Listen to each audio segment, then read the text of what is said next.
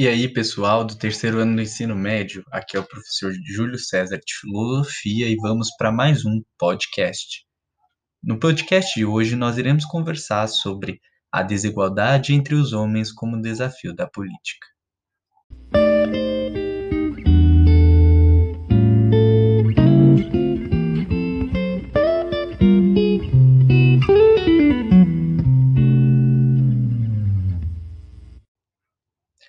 Obra Discurso sobre a Origem e os Fundamentos da Desigualdade entre os Homens, publicada em 1753 por Jean-Jacques Rousseau, sobre o qual nós já conversamos, filósofo que nasceu em 1712 e morreu em 1778, analisa o desenvolvimento do homem, de seu estado de natureza até alcançar o estado de sociedade, que foi o que nós conversamos naquela aula sobre a formação do Estado, viabilizando a perfeitabilidade, buscando racionalizar as causas e a origem da desigualdade social.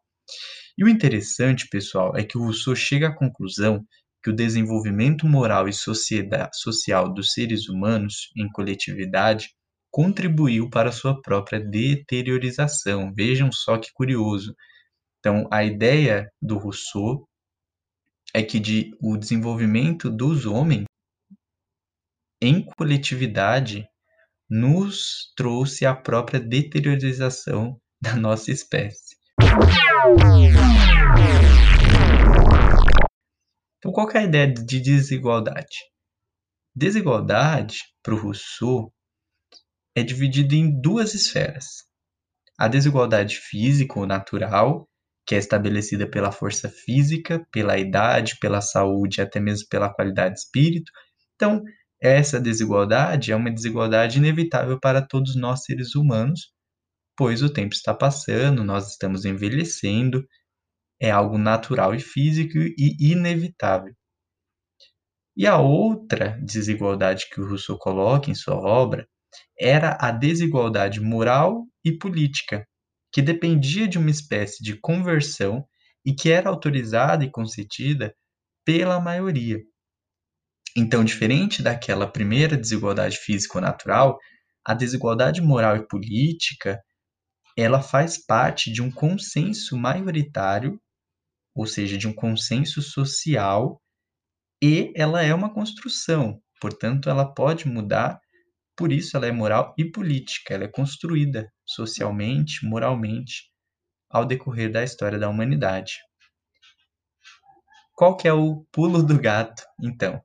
Para o autor, o contrato social permitiria a diminuição da desigualdade entre os homens.